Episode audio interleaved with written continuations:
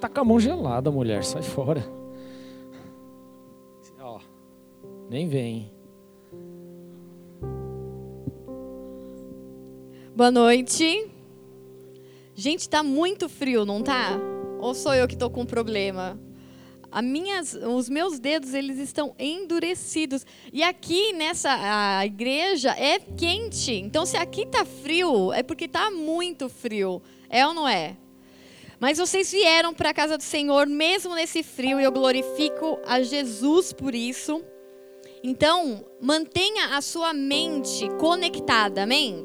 Porque no frio o nosso corpo ele, ele meio que entra num stand-by para economizar energia, aí fica tudo meio lento, mas nós que viemos buscar o pão da vida, sairemos aqui alimentados nessa noite. Amém? Quem crê nisso? Vocês têm que ir comigo, hein? Por favor. Então abra sua Bíblia em 1 Timóteo, capítulo 4, versículo 15. Nós estamos então numa série de pregações, segunda pregação, sobre as cinco linguagens do amor. Então nós falamos na semana passada, semana passada não, nós falamos no domingo sobre palavras de afirmação. Então, você que não estava aqui, você pode ouvir gratuitamente no Spotify essa pregação. Busca lá na lupinha Fala Pastor, Pastor Rubens. Você já vai achar as pregações lá. E hoje, então, a primeira língua, linguagem do amor, nós falamos sobre palavras de afirmação e hoje nós trataremos sobre tempo de qualidade. Tudo bem? Vamos ler então juntos. 1 Timóteo 4, versículo 15. Seja diligente nestas coisas, dedique-se dedique inteiramente a elas, para que todos vejam o seu progresso. Feche os seus olhos por um momento. Senhor, em nome de Jesus Cristo, eu apresento a minha vida, apresento, Senhor Deus, cada vida que veio buscar de Ti nessa noite. Pai, toda condição, todo cenário é contrário para estarmos fora de casa nessa noite.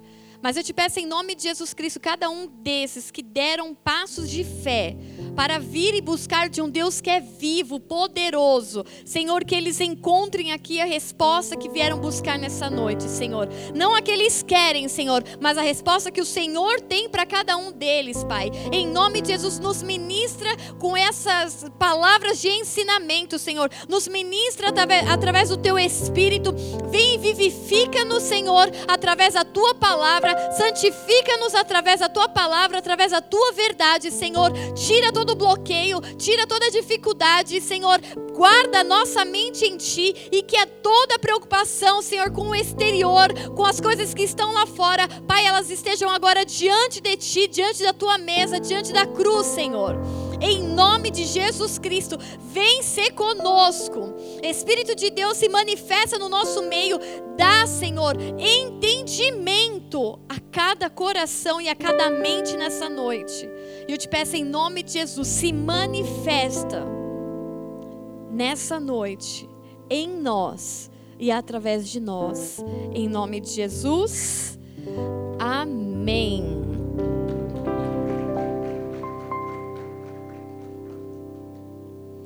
Então nós aprendemos na semana passada, semana passada não, no domingo, uma linguagem do amor que é palavras de afirmação, você elogiar, você colocar o outro em evidência através de palavras, não usar as palavras como fonte de morte, de depreciação, de destruir a pessoa ou com fofoca, mas você usar as palavras como fonte de vida, profetizar como uma característica que Deus tem de liberar a palavra e tudo que Deus fala se concretiza.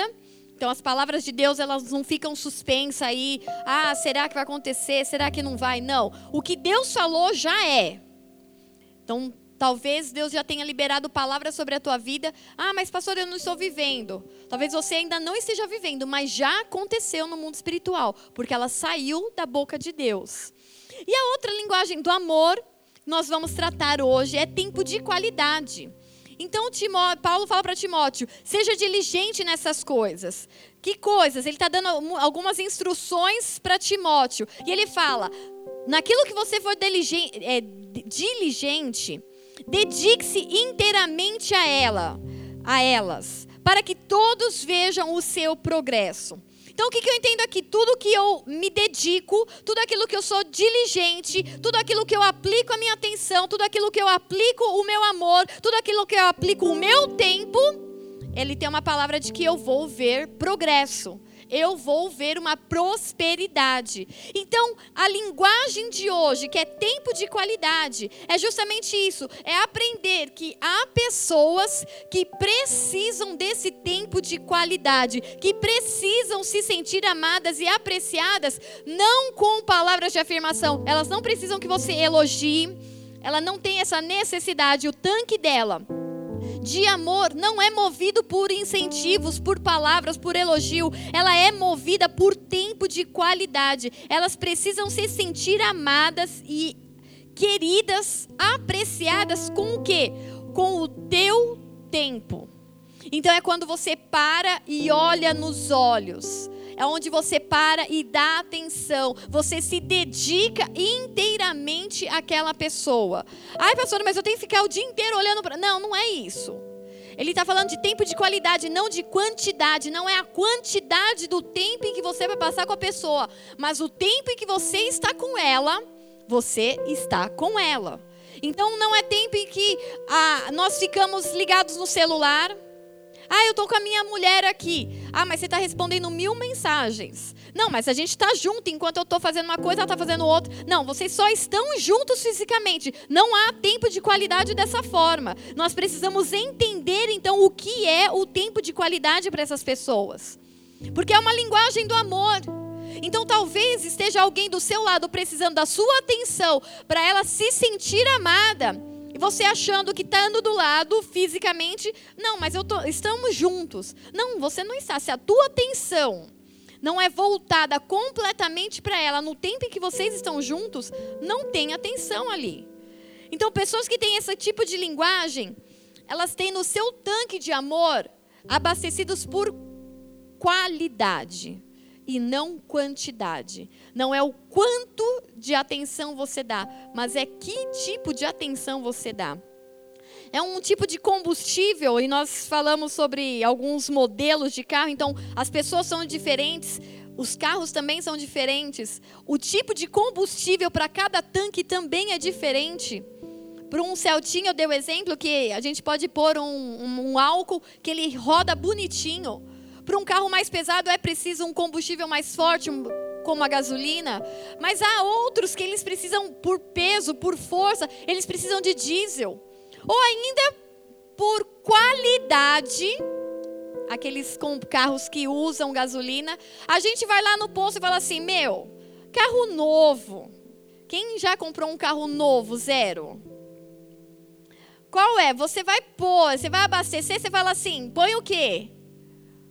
Uma aditivada. É uma gasolina especial. Pastora, mas é gasolina. É, é, mas é uma gasolina especial. Ela, ela é aditivada, ela tem qualidades, ela tem coisas especiais dela. O tempo de qualidade é exatamente isso. Você não dá um tempo qualquer para a pessoa. Você dá um tempo aditivado, um tempo de qualidade, um tempo especial para que essa pessoa abasteça o seu, o seu tanque de amor. Então não é o fato de estar junto. Não, mas nós estamos juntos há, há, há, tanto tempo, nós passamos o dia junto, nós passamos o sábado junto. E isso é, não é o, o de estar junto fisicamente só. Mas que tipo de atenção você tem dado para a pessoa que está do seu lado? Para o seu marido, para a sua esposa, para o seu irmão, para a sua mãe, para o seu pai? Ah, mas o meu pai ele não é muito disso. Talvez essa não seja a linguagem dele, mas você já parou para pensar que muitas pessoas à nossa volta elas não querem presente, elas não querem passagens, viagens e coisas, elas querem só o seu olhar. Elas só precisam disso. E quantas e quantas vezes nós chegamos na casa do Senhor totalmente destruídos, machucados, feridos, e a gente não quer nada, a não ser o quê? Que alguém olhe para a gente e fale: Você é especial. Deus colocou em você algo especial. E essa pessoa começa a receber dentro do tanque dela um combustível especial. O tanque dela começa a ser abastecido de algo especial. Então, dedicar, nós precisamos aprender como igreja, como família sobre a terra, a dedicar um tempo especial para as pessoas que estão à nossa volta. Ah, mas foi todo mundo na comunhão, tá todo mundo junto na comunhão, tá todo mundo junto na festa, tá todo, mas pega um, pega dois e fala: esse daqui eu vou pôr um combustível aditivado nele. Nesse daqui eu vou gastar um tempo, eu vou olhar nos olhos, eu vou perguntar como você está. E se ele falar, ah, tá tudo bem, tá tudo bem, e sair andando, eu vou falar assim, mas tá tudo bem como? Como tá o seu trabalho? Como tá a sua família? me conta, como que é o seu tudo bem? Porque nós estamos acostumados a perguntar para outra pessoa, tá tudo bem? Aí a pessoa responde mecanicamente, tá tudo bem. Conversa de elevador. Só que não é esse tipo de tempo que Deus está estabelecendo para nós ou desejando que nós tenhamos uns com os outros. É na hora de você parar e olhar para o outro e falar assim: esse daí deve estar com um tanque vazio. Você está bem? E quando ele vier com aquela resposta automática, ah, não, tá tudo bem. Você já engancha uma aditivada nele, fala assim: tá tudo bem como? Porque o que está bem para mim não está bem para você. Então, como é estar bem para você? Como está você no trabalho? E aí, de repente, você vai ver que a pessoa vai perceber que há interesse. Que verdadeiramente você quer saber como ela está. Não é aquela conversa de elevador e que a gente fica sem graça. Ai, é, não conheço, ai, não sei. Ai, tá tudo bem? Tá, tudo bem. Ó, o tempo tá chovendo. Conversa de elevador. Ah, tá frio, tá calor. Nossa, que calor. Ai, que frio. Ah, só isso que se fala em elevador. Deus, ele não deseja de nós relacionamentos de elevadores. Ah, você vai parar no 2, eu no 4, e aí assim, tá bom, bom dia, boa tarde, boa noite. E só não. Ele deseja um tempo de qualidade, um tempo aditivado, um tempo especial. Em que você realmente para o que está fazendo para dedicar tempo a outro. E hoje, no nosso tempo, o tempo é chamado de tesouro. Por quê? Porque ele é escasso, ele não volta mais então, o tempo que você tem, ele realmente é muito precioso. Então, quando alguém dedica algo tão precioso na sua vida, ou você dedica a vida de outra pessoa, isso é uma grande prova de amor. Quando você simplesmente para a loucura da sua vida, quando você para a loucura do, do, seu WhatsApp, as suas mensagens, as suas coisas. Quando você para e fala assim: não, peraí, chega. Eu tenho 30 pessoas para responder, mas eu vou aplicar a linguagem do amor com uma. Mas pastora, não vai render, não vai render mais um, você vai conseguir abastecer com qualidade. Uma pessoa você vai cuidar com qualidade. Então você precisa focar e olhar para as pessoas à sua volta. Quem é que tem essa linguagem do amor e que talvez esteja andando na reserva do meu lado e eu nem percebi? Só que para você estar conectada com essa pessoa e ela se sentir amada, você literalmente precisa se desconectar de tudo. Porque hoje o que, que nós temos de entretenimento para tomar o nosso tempo? WhatsApp, Instagram, Facebook, que mais? Hã? YouTube, Netflix, que mais? Hã? Spotify. O Spotify você pode ser edificado, né? Amém. Mas pode porque toma o seu tempo. É algo que tira você da rotina. Que mais? Twitter. Alguém tem Twitter aqui ainda? Que mais? Vocês são todos santos, passam o dia inteiro lendo Bíblia, né? Eu estou impressionada com essa igreja. Nós precisamos, então, nos desconectar de tudo isso e falar para a pessoa: a minha atenção é totalmente sua. Sabe que é os seus cinco sentidos voltado para uma pessoa só? Então você ouve verdadeiramente o que ela fala. Não é aquela história do, da mulher Ela falou assim: ah, eu preciso pedir algum, um, uma, uma coisa pro meu marido.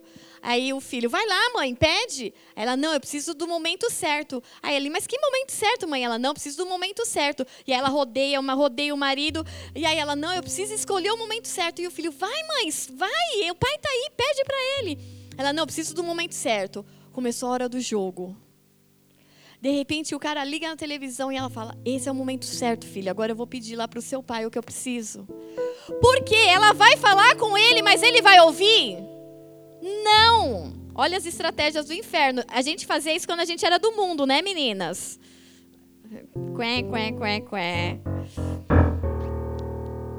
Aí a pessoa vai, por quê? Ela não vai ter a atenção do marido. Ou o marido, quando vai pedir alguma coisa, falar alguma coisa com a esposa, em que ele não tem os sentidos, os sentidos dela não estão conectados com ele. O Rubens, 5 horas da manhã, ele vem falar alguma coisa para mim. Meu filho, eu não sei o que ele está perguntando. Se ele falar qualquer coisa, tipo, assina aí, não sei o que, que eu assino, porque os meus sentidos não estão correspondendo, não estão conectados com ele. Então, quando eu preciso dar, ou eu decido me dedicar a dar a minha atenção para alguém, eu me conecto com essa pessoa. Então, é a minha atenção, os meus olhos, o meu, eu sinto o cheiro, do que a dela, eu sinto o hálito, eu sinto a presença, eu sinto a pessoa, e se necessário eu pego na mão, eu abraço, a gente ora junto, a gente sente. Por quê? Porque eu estou me conectando com essa pessoa num tempo de qualidade. Não de quantidade, de qualidade. Eu estou aqui, fala que eu te escuto. Não é dessa igreja, mas é fala que eu te escuto. Verdadeiramente eu estou aqui para te ouvir. Gente, como é difícil isso nesses dias. Quantos filhos têm crescido e ficam tentando chamar a atenção dos pais porque eles estão conectados e estão de cabeça baixa e o filho está lá chamando a atenção, querendo um tempo de qualidade, querendo uma conversa, querendo alguma coisa deles. Peraí, filho, só essa mensagem. Peraí, filho. E aí você responde, você nem olha mais para onde você anda. Parece que o nosso corpo, a nossa sensibilidade, a nossa, os nossos sentidos, eles começaram a se adaptar a que nós viver, para que nós é, vivamos sem a visão. Então a gente já sabe onde tem coisa, a gente desvia, mas você está no celular, você não está vendo.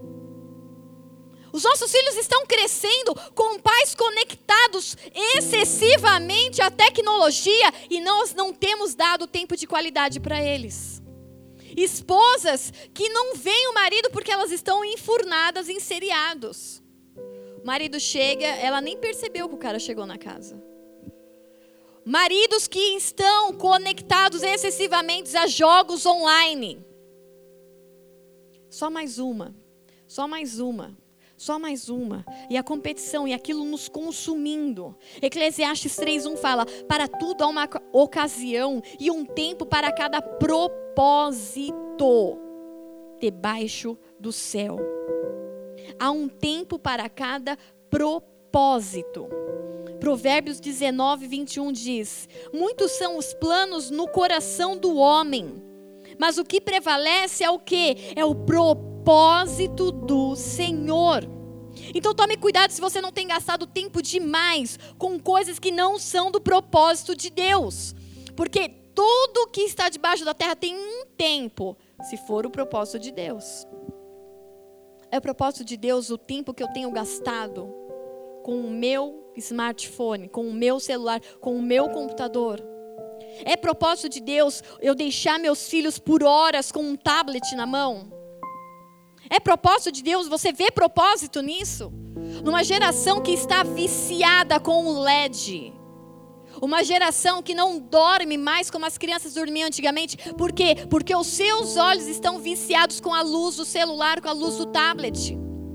E isso tem causado enfermidade nas nossas crianças.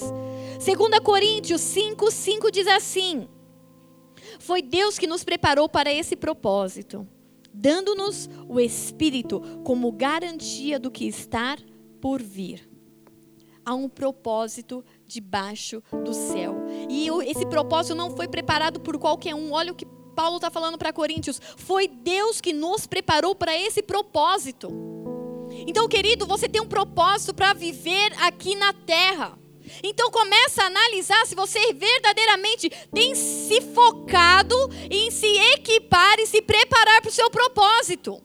Entre elas, a comunicação. Entre elas, o demonstrar o amor de Jesus Cristo às pessoas que estão à nossa volta.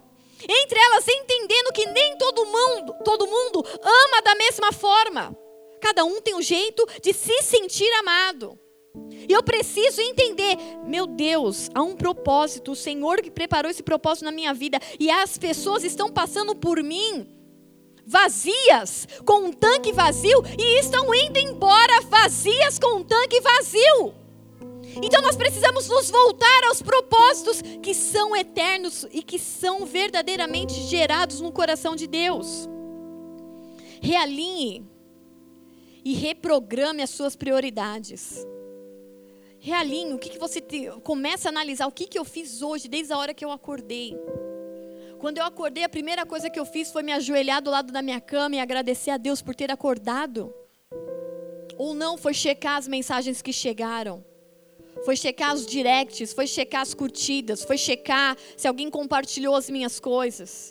Nós precisamos realinhar diante do propósito que Deus preparou para nós.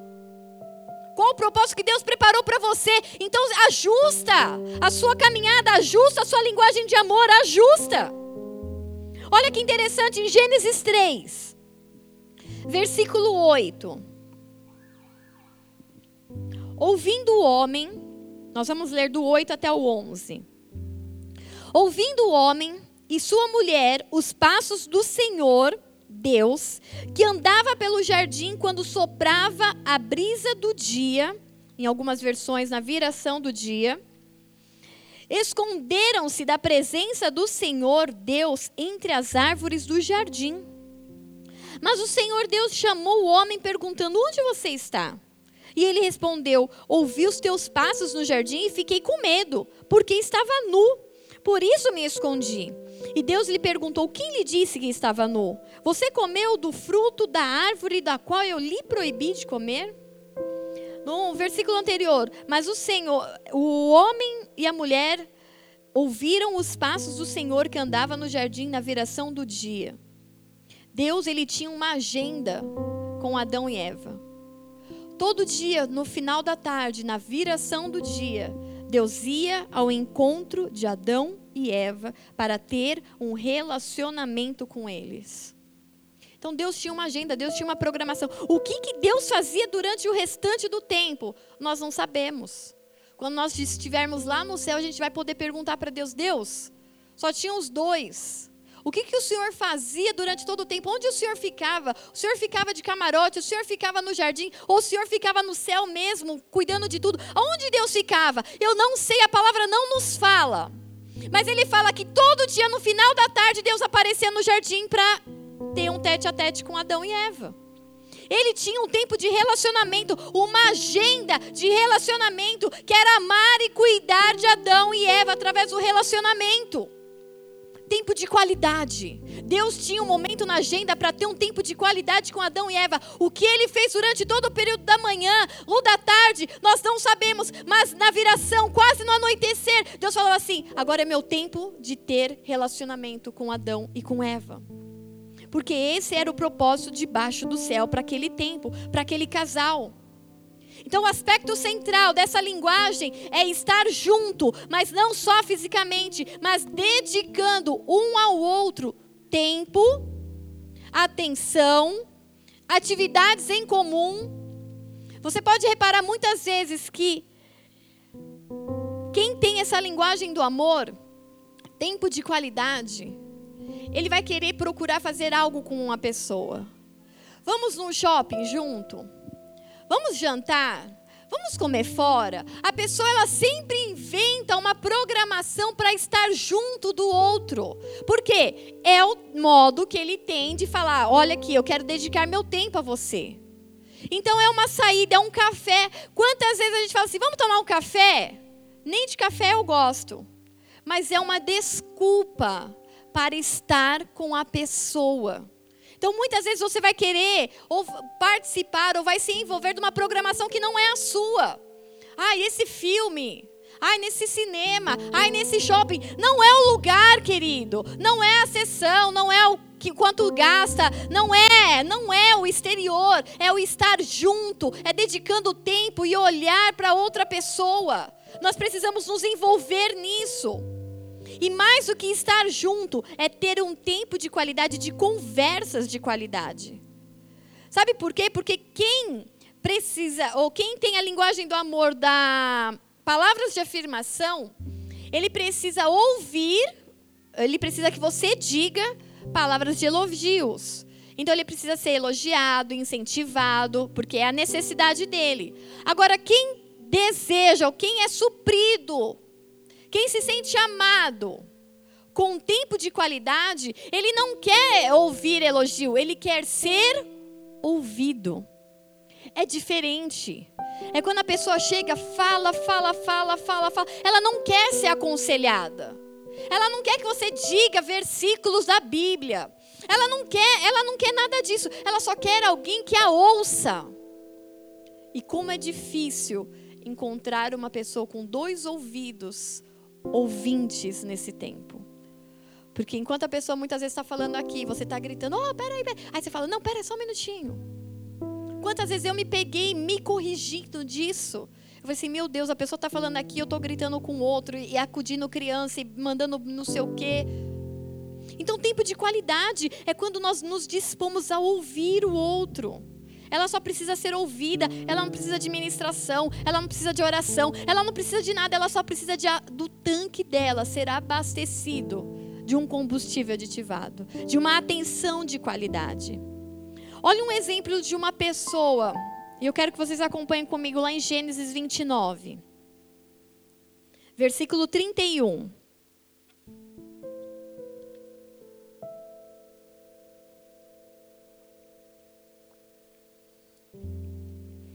Gênesis 29, 31.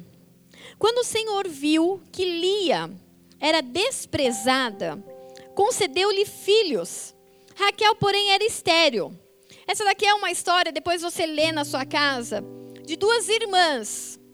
Raquel foi prometida para Jacó, para ele trabalhar por sete anos e aí casaria com Jacó. Chegou no dia, ele trabalhou sete anos, o pai vai lá e dá uma enganada em Jacó e põe na noite de núpcias, não Raquel, por quem ele trabalhou, mas põe no quarto da noite de núpcias a sua filha mais velha chamada Lia.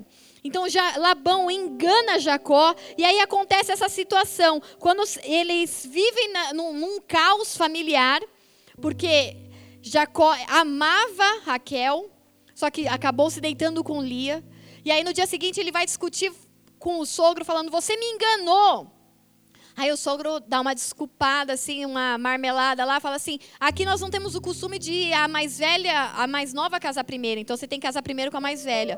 Só que se você trabalha mais sete anos, eu deixo você casar com Raquel, que é a que você ama. E aí passou uma semana das núpcias, ele se casa com Raquel, só que tem que trabalhar sete anos pelo amor dessa mulher. Então, pelo amor de Raquel, ele trabalhou 14 anos. Então, ele amava muito Raquel. Só que aí acontece essa situação familiar. Quando o Senhor viu que Lia era desprezada, Jacó não gostava de Lia. Jacó teve Lia porque o Labão enganou ele. Então, concedeu-lhe filhos. Foi uma forma de Deus consolar essa mulher. Raquel, porém, que era amada, era estéril. Lia engravidou deu à luz a um filho e deu-lhe o nome de Ruben, pois dizia: O Senhor viu a minha infelicidade. Pensa quão triste foi a vida dessa mulher, gente, de ter que ser tacada dentro de um quarto, sabendo que o, ia enganar o cara que está dormindo lá e vivendo um casamento arrumado, arranjado pelo pai, em que o cara não a amava. E aí ela fala: O meu primeiro filho significa Ruben. O Senhor viu a minha infelicidade. Agora, certamente o meu marido me amará. Ela buscava isso do marido. Lhe engravidou de novo e, quando deu à luz a outro filho, disse: Porque o Senhor ouviu que sou desprezada.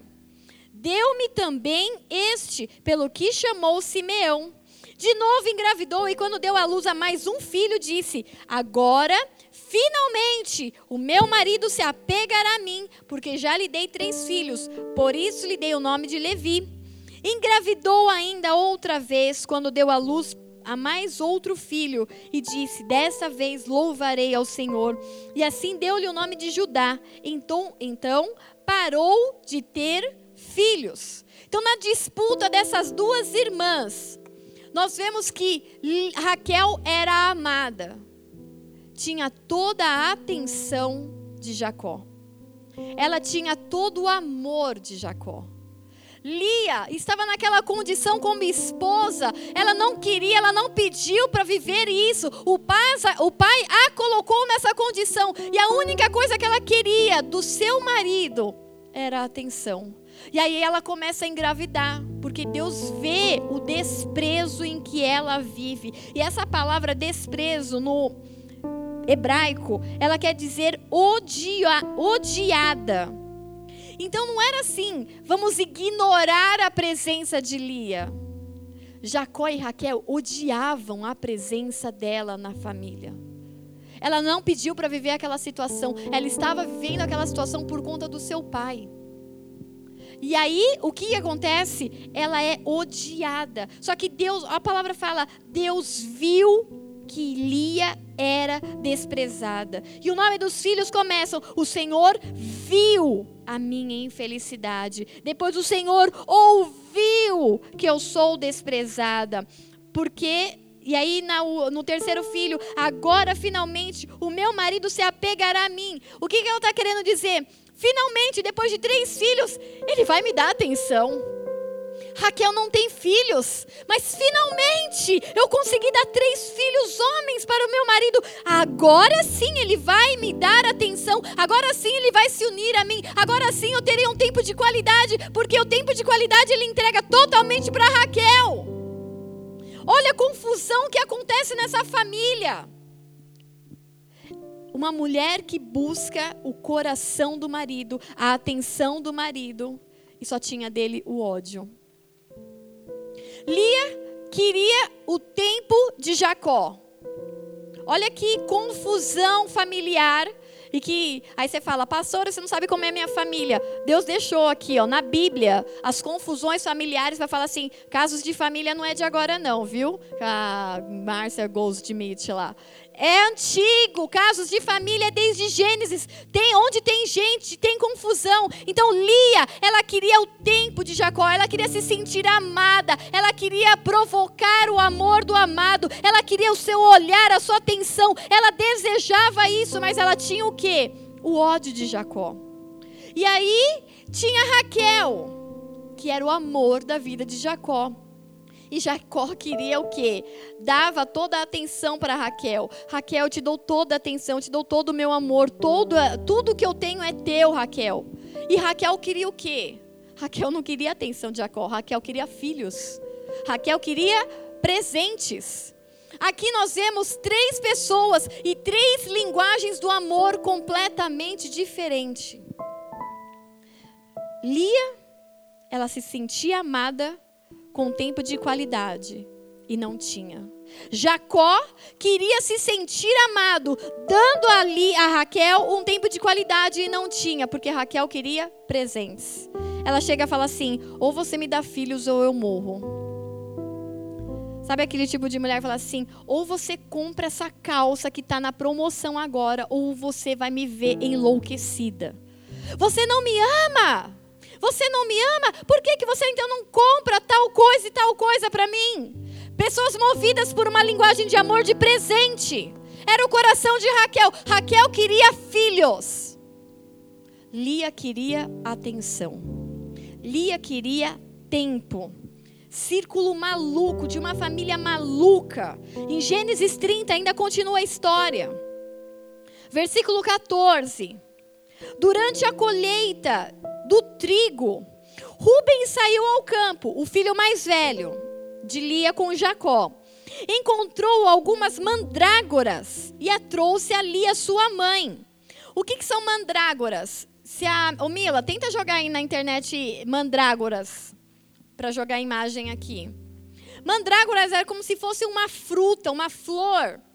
Só que ela tinha um conceito ou uma ideia de ser afrodisíaco. Então a pessoa comia aquilo ou bebia, fazia um chá, alguma coisa, e aquilo era considerado afrodisíaco, que ia esquentar a noite da pessoa. Só que havia também uma ideia, uma superstição para aquele povo, que essa mandrágora, ela abria o ventre. Pode pôr aí. Eu acho que tem mais imagens, Mila. Parece um tomate verde. Mas tem uma que parece até um bebê a imagem dela. Põe essa daí. É que ela falou que achou.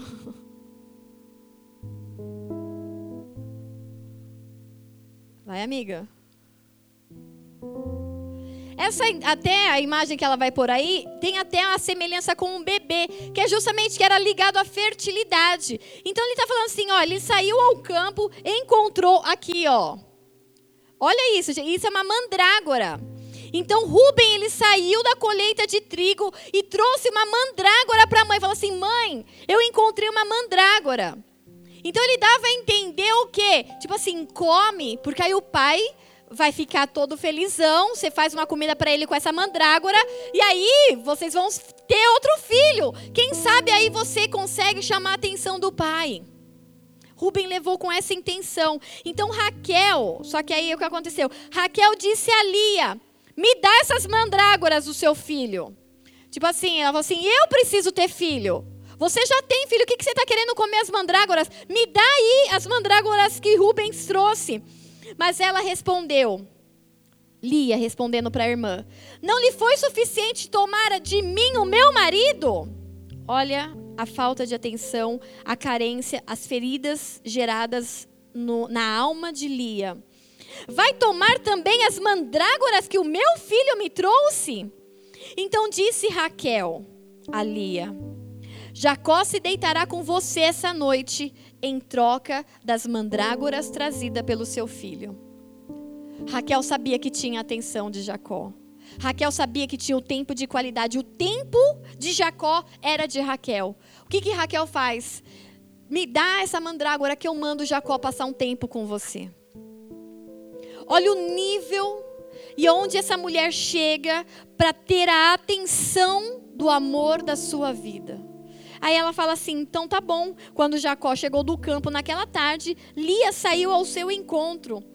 E ela disse: Hoje você me possuirá, pois eu comprei esse direito com as mandrágoras do meu filho. E naquela noite ele se deitou com ela. Quando a pessoa tem a necessidade, uma carência dentro da alma dela, de chamar a atenção, de ter um tempo de qualidade, ela acaba muitas vezes comprando esse tempo para ser suprida emocionalmente. Aí você fala, pastora, mas que humilhação. Mas quantas vezes nós não fazemos isso, querido? Quantas vezes nós já nos, num, para ser aceito num grupo, para ter um tempo no, num grupo, para ter atenção de algumas pessoas, a gente acabou, a gente acabou entregando para eles coisas preciosas. Acabamos entregando para eles coisas que não deveríamos entregar. O nosso tempo, o nosso amor, a nossa atenção, os nossos recursos, a nossa integridade física. Mas aí você negocia, porque na sua alma há uma necessidade de ser suprido. No seu tanque de combustível, você precisa de tempo de qualidade. E quem sabe se você der aquilo que é tão precioso. Lia, vivi esse ciclo. Eu vou dar um filho. Quem sabe eu tenho atenção. O segundo, não agora. O terceiro, não, agora vai. Agora ele vai me dar atenção. Agora ele vai me tratar com amor. Agora ele vai. Lia engravidou de novo e deu a Jacó o seu sexto filho. Disse-lhe Lia: Deus presenteou-me com uma dádiva preciosa. Agora meu marido me tratará melhor. Ela só queria ser amada com atenção. Lia só queria ser amada. Afinal, já lhe dei seis filhos. Por isso deu-lhe o nome de Zebulon comprando então Lia um pouco de amor, comprando com aquilo que tinha a atenção de Jacó, o amor da sua vida. Muitas vezes nós somos Lia. Muitas vezes nós nos envolvemos com pessoas e nós precisamos, se a nossa linguagem de amor é tempo de qualidade, e essa pessoa acaba não nos dando esse tempo. Você começa a querer negociar com ela. O que, que eu posso te dar para você me dar atenção? Porque você não tem como andar de tanque vazio se essa é a tua linguagem. Você não tem como. Além de não poder andar com um tanque vazio, o seu combustível é especial, é diferente. Ele precisa ser um combustível aditivado. Olha só Jesus nos ensinando sobre tempo de qualidade. Mateus 20, versículo 29. Vocês estão comigo? Amém. Ao saírem de Jericó, uma grande multidão seguiu Jesus. Dois cegos que estavam sentados à beira do caminho e, quando ouviram falar que Jesus estava passando, puseram-se a gritar: Senhor, filho de Davi, tem misericórdia de nós. A multidão os repreendeu para que ficassem quietos. Mas eles gritavam ainda mais: Senhor, filho de Davi, tem misericórdia de nós. Olha Jesus nos ensinando a linguagem do amor. Jesus, parando, chamou-os e perguntou-lhes: O que vocês querem que eu lhes faça? Havia uma multidão gritando por Jesus. Havia uma multidão caminhando por Jesus. Ah, Jesus estava tarefado. Jesus estava curando. Jesus estava curando leprosos. Jesus estava curando endemoniados. Jesus estava num, num, alvoroço naquela cidade. Chega quando alguém ouve. Dois cegos estavam juntos. Um cego guiando outro cego. Pensa. Que situação desses dois. Que beleza. Jesus está passando por aqui. E ouvi falar que ele está curando a geral, de gente endemoniada, de coxo, de manco, ele está curando todo mundo. Quando esses dois cegos percebem que Jesus está no caminho deles, eles fazem um maior alvoroço, começam a gritar, até que os discípulos, as pessoas que estavam à volta, falam assim: Meu, cala a boca, o cara está ocupado. O cara é Jesus, é o profeta desse tempo, é o milagreiro, é isso, é aquilo. Só que eles não param. Eles continuam e gritam ainda mais alto. Eles precisam chamar a atenção de Jesus.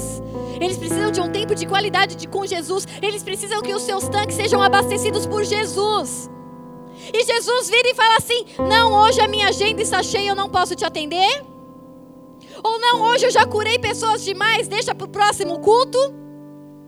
Ou ele fala assim: Não, eu preciso responder as minhas mensagens no WhatsApp para não deixar acumular. Eu preciso responder os meus e-mails. Não, a palavra diz o que? Jesus parando, chamou-os e perguntou-lhes: O que vocês querem que eu lhes faça? É você ter empatia.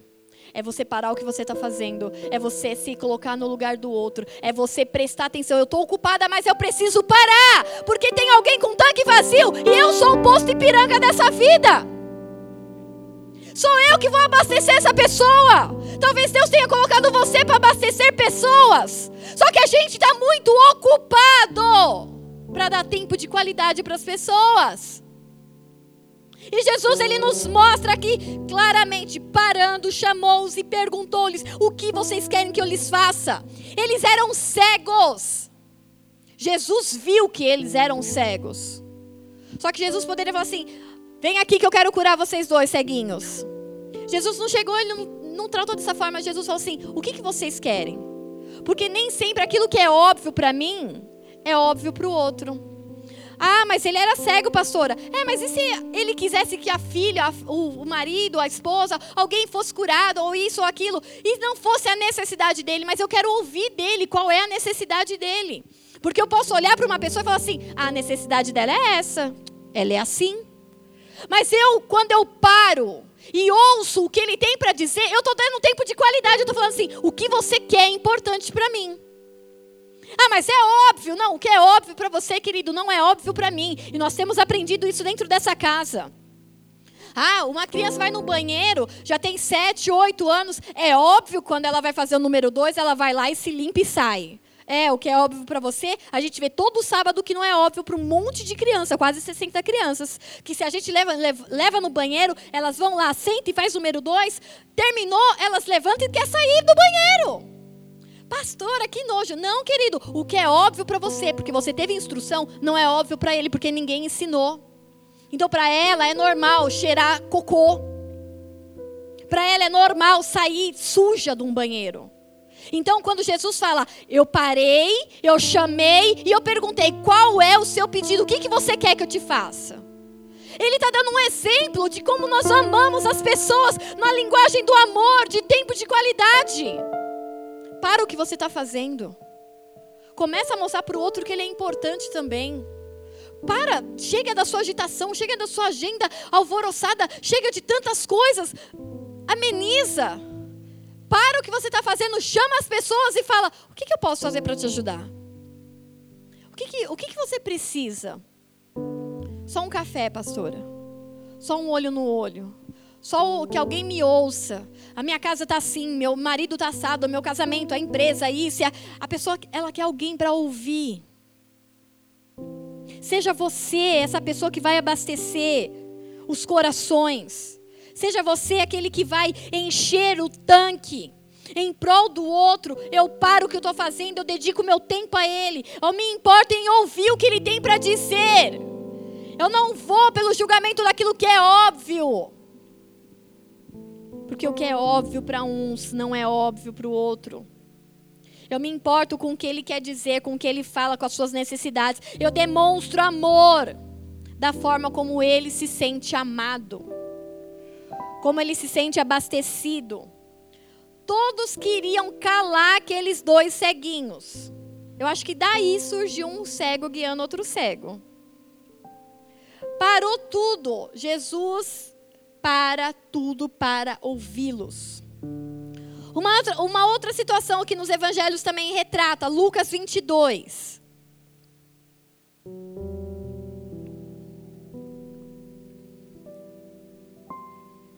Versículo 14, versículo 15. Quando chegou a hora, Jesus e os seus apóstolos se reclinaram à mesa, sentaram-se à mesa. E disseram-lhe, e disse-lhes: Desejei ansiosamente comer esta Páscoa com vocês antes de sofrer. Jesus já sabia que em poucas horas ele seria machucado, torturado, agredido, xingado. Ele sabia que dentro, dentre poucas horas ele seria crucificado. Mas ao invés de olhar para a sua agenda de dor, para as suas próprias necessidades, para a sua própria angústia, o que, que ele faz? Ele para o que ele está fazendo, chama os doze e fala assim: vamos sentar. Nós doze Vamos sentar, vamos comer, porque eu ansiei, eu desejei demais ter esse momento com vocês antes do sofrimento. Antes do sofrimento, Jesus separa a agenda dele para um tempo de qualidade para os doze discípulos. Ah, mas os discípulos mereciam, nem todos, querido. Um saiu da mesa, foi trair Jesus, vendeu Jesus por 30 moedas. Então não é todo mundo que vai sentar na mesa que talvez, entre aspas, mereça a sua atenção, mas é o que Jesus tem desejado e procurado. Cadê aqueles que sentam para as suas vidas e sentam à mesa e se dedicam ansiosamente com outros? que se dedicam em ouvir, que se dedicam em instruir, que se dedicam em amar o outro com um tempo de qualidade. Quantas vezes nós fugimos de reuniões familiares? Ah, mas aquela tia, pelo amor de Deus, toda vez ela vem perguntar se eu estou namorando, que não sei o quê, e que a outra prima já casou, e que não sei o quê. E eu? Aí, aí você foge da reunião familiar. Ah, mas eu fujo daquela reuniãozinha lá que tem não sei o quê. Porque sempre ficam falando, ah, você é crente? Não acredito que você é crente. Ah, pelo amor, você tem que se afastar. Né? E aí você vaza desse tipo de reunião. E o que Jesus está querendo é que justamente você sente com essas pessoas e tenha tempo de qualidade com elas ao ponto de você envolvê-las num amor tão grande que elas não conseguirão mais te rejeitar por aquilo que você crê, por, por aquilo que você professa, por aquilo que você é. Há um tempo, eu tenho ido num salão perto da minha casa, onde há muitos homossexuais, muitos. E já ouvi algum deles falando bobagens, coisas assim, e eu na minha. E aí, de repente, aquele negócio de você tratar bem as pessoas, de você perguntar como tá, de você dar, parar e dar aquele minutinho de atenção. Aí, de repente, as pessoas eh, não tratam mais você só pelo nome. Ah, Juliana, chegou seu horário. Ai, oi, Ju. Oi, você chegou. Ah, Ju, você vai fazer tal coisa. Você cria um ambiente de amor. Com, com simplicidade, sem pregar, sem crachar, sem nada. Ninguém sabe quem é você. E aí, de repente, aquela atmosfera de amor, ela toma as pessoas. E por mais que eles sejam e fizeram escolhas que diante da Bíblia não são corretas, eu os trato com amor. E eles respondem a esse amor. E aí, esses dias, a dona do salão virou e falou assim: Juliana, posso te perguntar uma coisa? Aí eu falei: pode. Ela, o que você faz da vida? Eu, tipo assim, como? Né? A pessoa vem duas horas da tarde fazer a mão, fazer o cabelo, o que, que você faz da vida?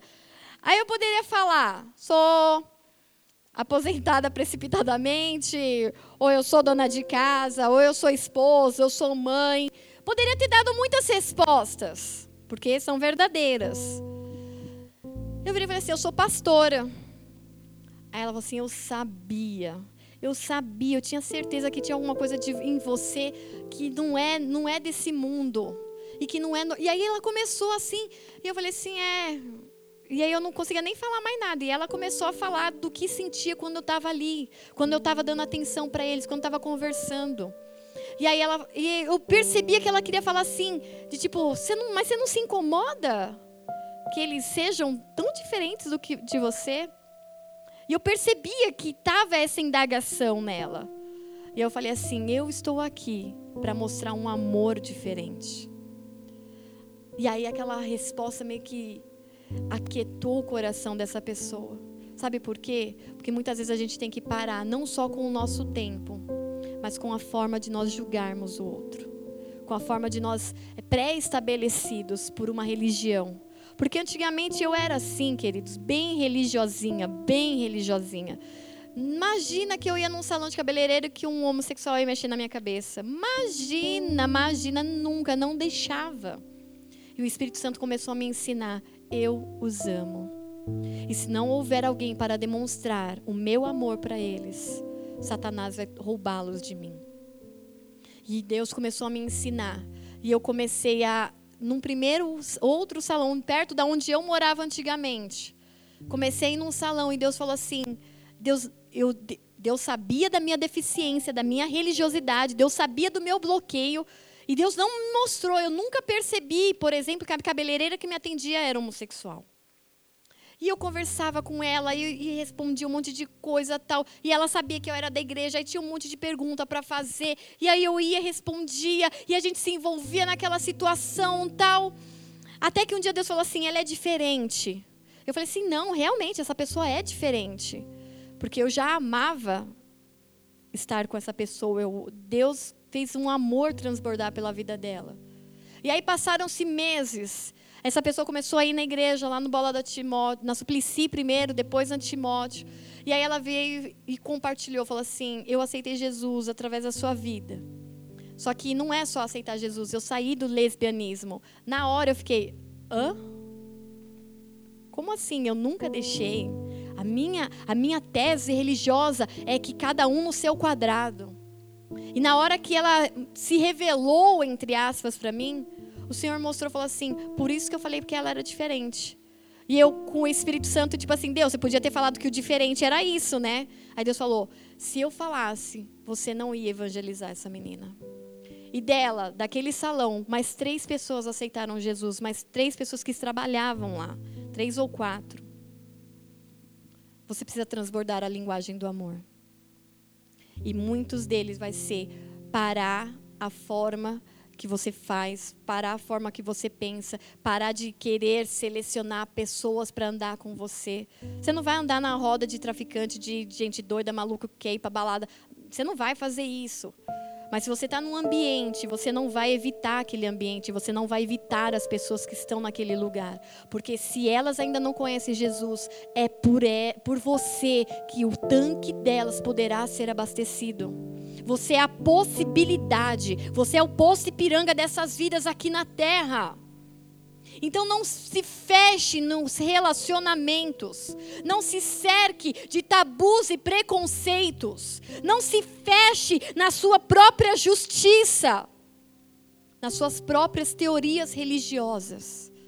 Nós temos uma linguagem, um tempo de qualidade, um olhar nos olhos, um parar tudo e perguntar para ele: o que, que você quer, o que, que você precisa.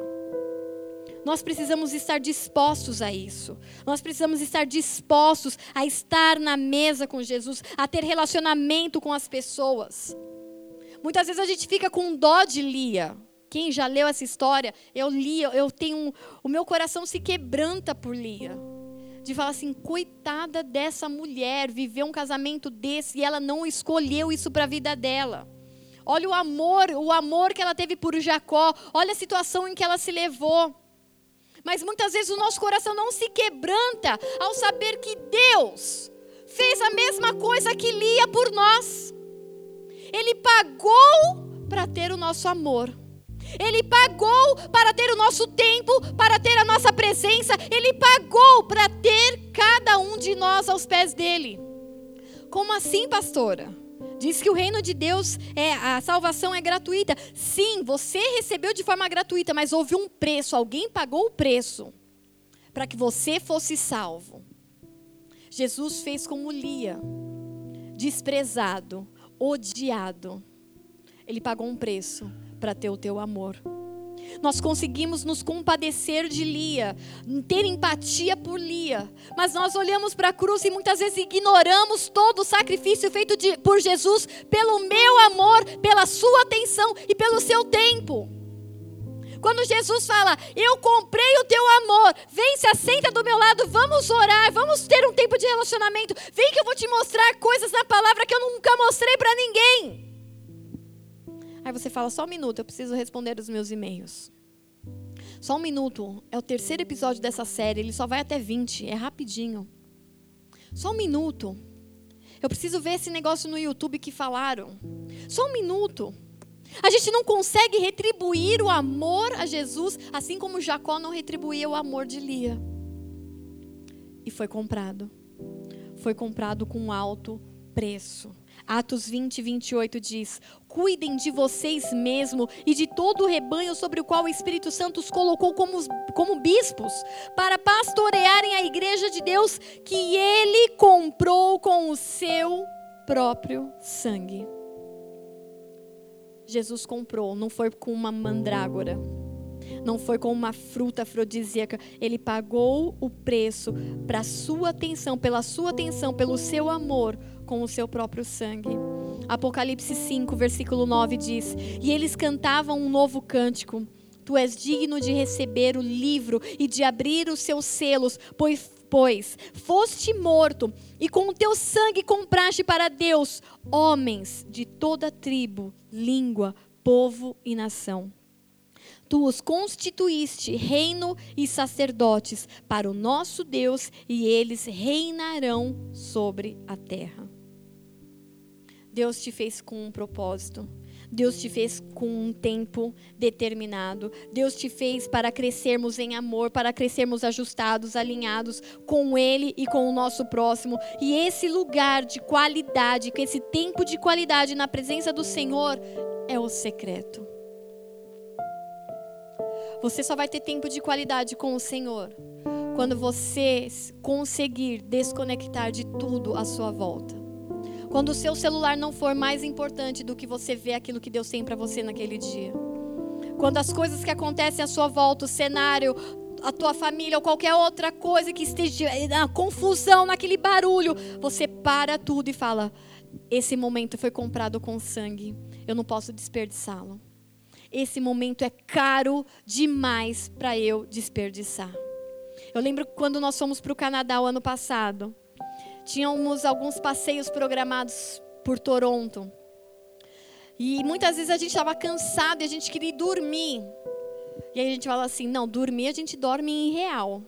Em dólar você não dorme. Em dólar você aproveita o lugar, você passeia, você distrai, você vai fazer o que tem para fazer.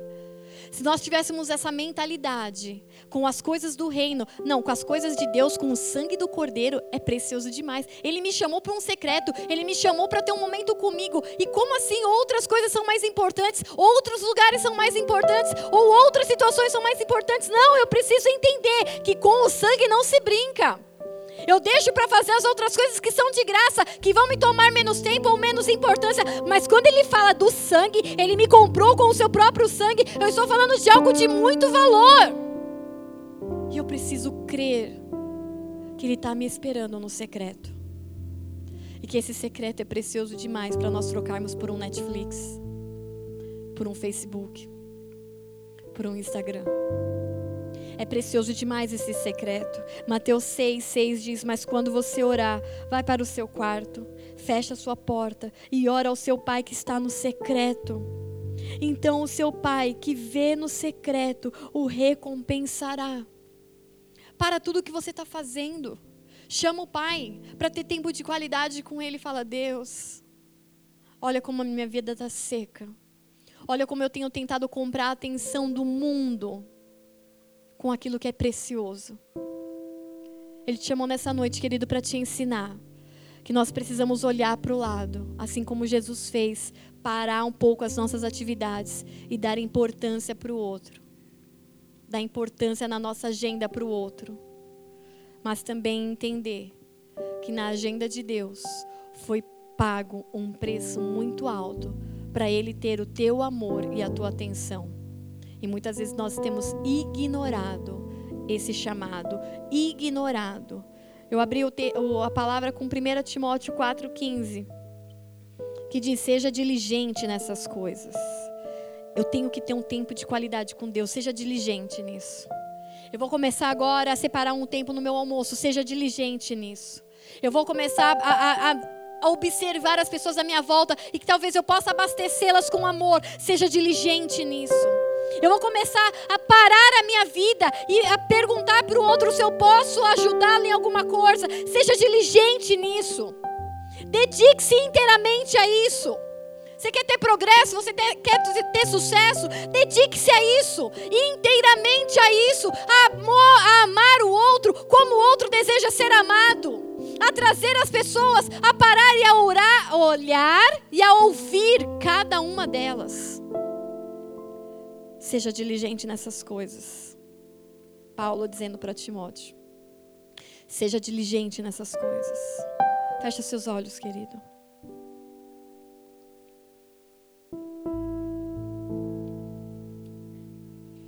Senhor, em nome de Jesus, o Senhor nos atraiu nessa noite. Muitos tiveram que ser diligentes para estar aqui. E louvado seja o teu nome. Mas eu te peço em nome de Jesus, nos leva para um nível de diligência, de dedicação à tua presença, de amar, de transbordar o teu amor, de abastecer tanques de amor com tempo de qualidade. Nos desconecta, se for necessário, de todas as coisas desse mundo Senhor, que os nossos olhos consigam olhar o próximo e enxergar nele, buscar nele a empatia de saber no que eu posso te ajudar. Não naquilo que é óbvio, não naquilo que eu acho que ele precisa, não naquilo que eu acho que ele deveria ter na vida dele. Senhor, nos leva para um nível de intimidade, nos leva para um nível de amor, Senhor em que o tempo para na tua presença. Em que nós, na nossa agenda, determinamos 5, 10 minutos. Mas quando nós entrarmos no secreto, Senhor, ah, leva-nos para um tempo de qualidade em Ti, Espírito Santo de Deus. Leva-nos, Senhor Deus, a um tempo de sermos preenchidos completamente com a Tua presença, com a Tua doçura, com, a, com o Teu olhar com o olhar de quem se preocupa com o próximo, com o olhar de quem não está preocupado com a multidão. O um é importante. O dois é importante. Dois cegos pararam Jesus. E eles nem chegaram a vê-lo. Deus, nós já te vimos nas nossas casas, nas nossas famílias. E muitos de nós têm ignorado esse amor, esse tempo de qualidade contigo. Leva-nos a um nível profundo, leva-nos a um nível de amor. Nós queremos amar. Nós queremos amar verdadeiramente. Amor é decisão. Nós queremos nos decidir pelo amor. Para que outras pessoas que ainda não provaram desse amor, não conhecem, ah, Pai, tem bloqueios, preconceitos com o amor que tu tens por eles. Nos faz os poços e pirangas desse tempo possamos abastecer tanques com um combustível aditivado, um tempo de qualidade. Não com qualquer palavra, não com qualquer versículo, nós não queremos ser aqueles que religiosos que pesam em tudo. Nós queremos parar.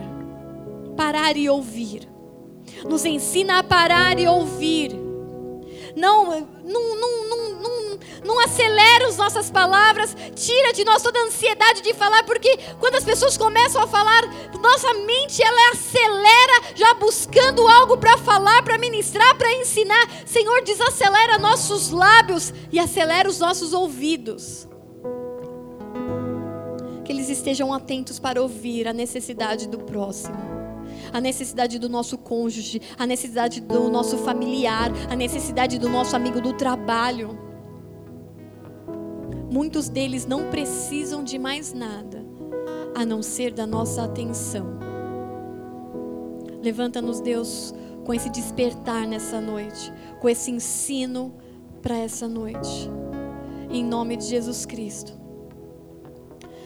Nessa noite eu queria orar por você que ainda não recebeu a Jesus como teu Senhor. O teu tanque está aí,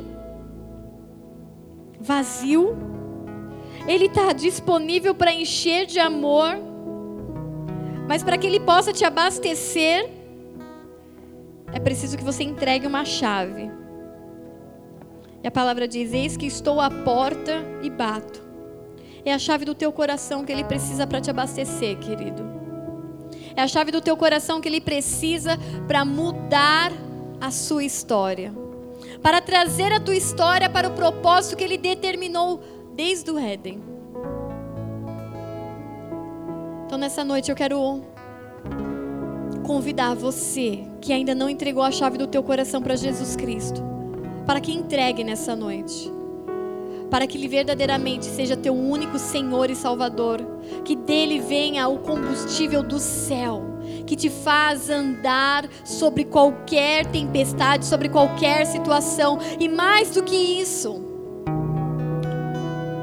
você recebe sobre a tua vida um sangue, um sangue precioso, o sangue pelo qual Ele comprou a sua vida e que Ele desejou o teu amor.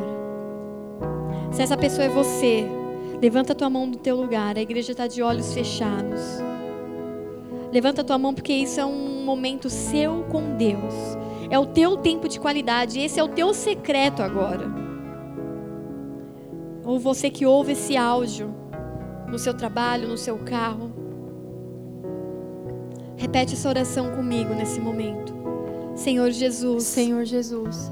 Nesse momento. Nesse momento. Eu entrego. Eu entrego. A chave do meu coração. A chave do meu coração. E peço. E peço. Abastece o meu tanque de amor. Abastece o meu tanque de amor. Com tempo de qualidade. Com tempo de qualidade. Com tempo de qualidade com as pessoas à minha volta. Com tempo de qualidade com as pessoas à minha volta. Abre os meus olhos. Abre os meus olhos. Para que eu consiga ver. Para que eu consiga ver. Assim como o Senhor via. Assim como o Senhor via. Me ensina. Me ensina a amar, a amar, assim como o Senhor amava. Assim como o Senhor amava. Escreve o meu nome. Escreve o meu nome no livro da vida. No livro da vida. Nessa noite. Nessa noite. E que de lá. E que de lá. Nunca mais ele saia. Nunca mais ele saia. Senhor, em nome de Jesus, eu oro por essas vidas.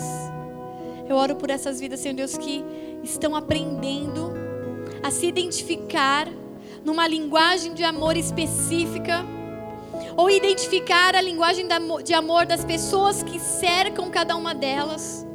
Mas nesse momento, elas estão tendo a linguagem de amor do céu, sendo cobertas com o teu sangue, sendo agora retirado todo o peso de pecado, todo o peso do passado, tudo aquilo que as aprisionava, Senhor, porque o teu sangue traz liberdade, o teu amor traz liberdade e lança fora o medo.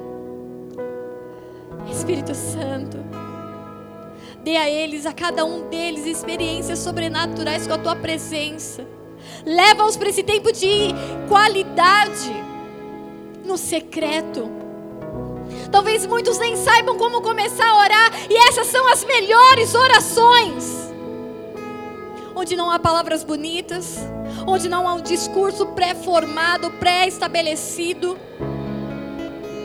Visita cada um deles no secreto, Senhor. Que eles entendam o valor precioso que foi pago para, para que cada um deles estivesse no secreto. Enxuga toda lágrima, enxuga toda dor, abastece cada tanque nessa noite, em nome de Jesus Cristo. E que eles verdadeiramente sejam conhecidos por aqueles que transbordam o amor de Jesus. Aleluias.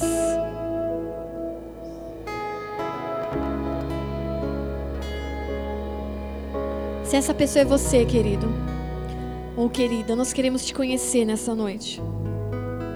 Nós queremos caminhar contigo, nós queremos ser a sua família, nós queremos viver e presenciar as linguagens do amor que você se sente amado. Mas para isso é necessário uma oportunidade de que você se apresente para essa família. E como você pode fazer isso? Através do Ministério do Boas-Vindas. Washington ele estará lá no fundo da igreja. Deixe seu nome, seu e-mail, um WhatsApp, um qualquer coisa, um, um, uma forma que nós podemos entrar em contato com você. Nós queremos caminhar com você, nós queremos abastecer o seu tanque de amor, nós queremos ser abastecidos por você também. Amém? Se coloque de pé.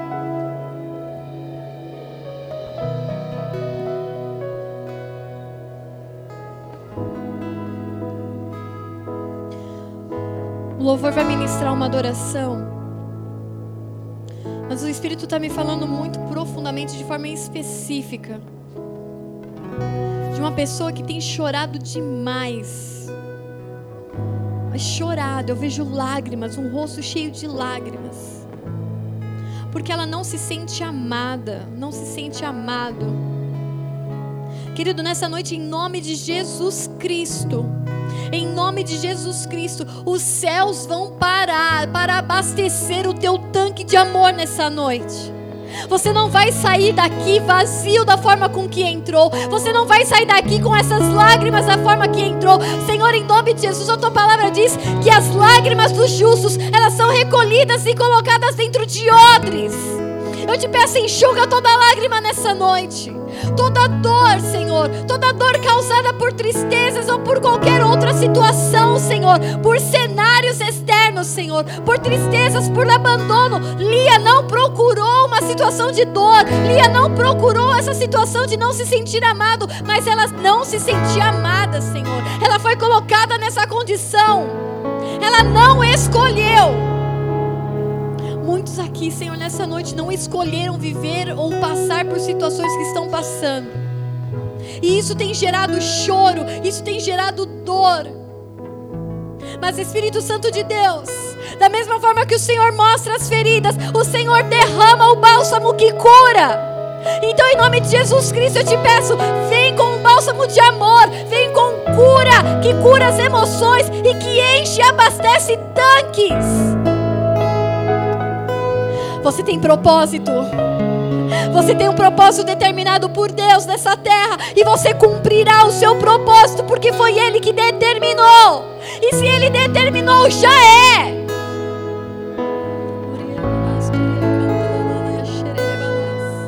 Adore ao Senhor.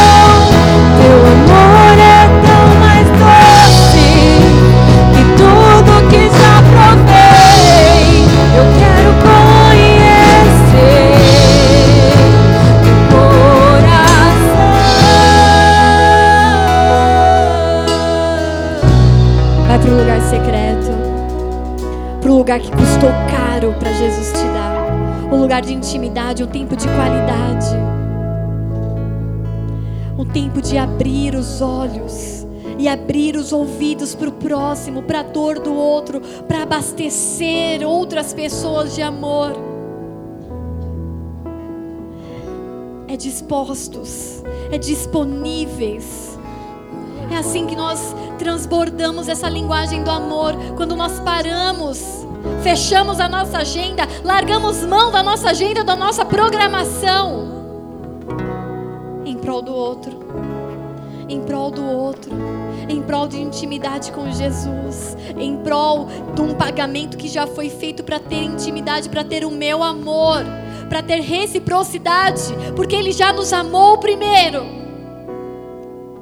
E o que Ele aguarda é você derramar esse amor na presença dEle. É você derramar esse amor na presença dEle. É você ser cheio desse amor.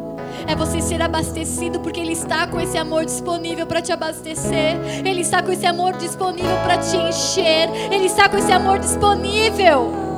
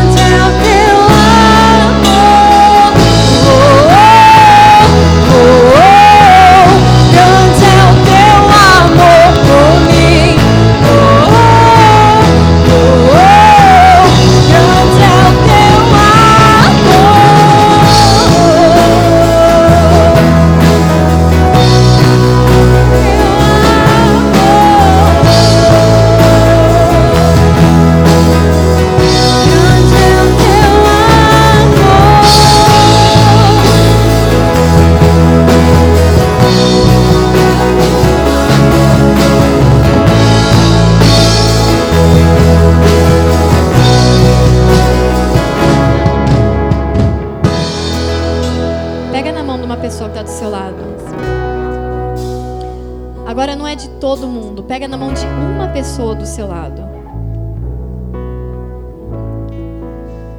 Pega na mão de uma pessoa do seu lado. Acende as luzes, por favor, quem está aí no fundo.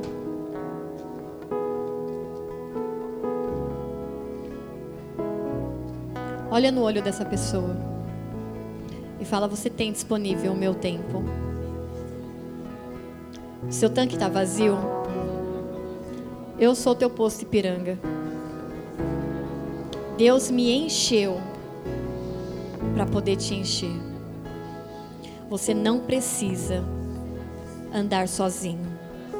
Você não precisa andar sozinho. O meu tempo é teu tempo. E como igreja, eu quero declarar que o meu tempo é igual ao tempo de Jesus. Eu paro tudo e eu te chamo e eu quero saber como você está. Amém? Abraça essa pessoa.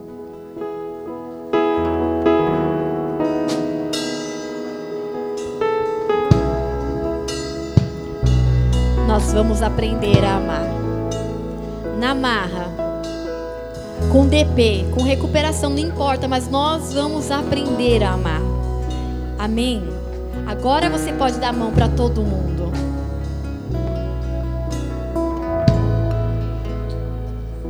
Levanta a mão da pessoa. Se Deus é por nós, quem será contra nós? O Senhor é o meu pastor e nada me faltará. Oremos juntos, mas com convicção dessa oração. Pai nosso que estás no céu,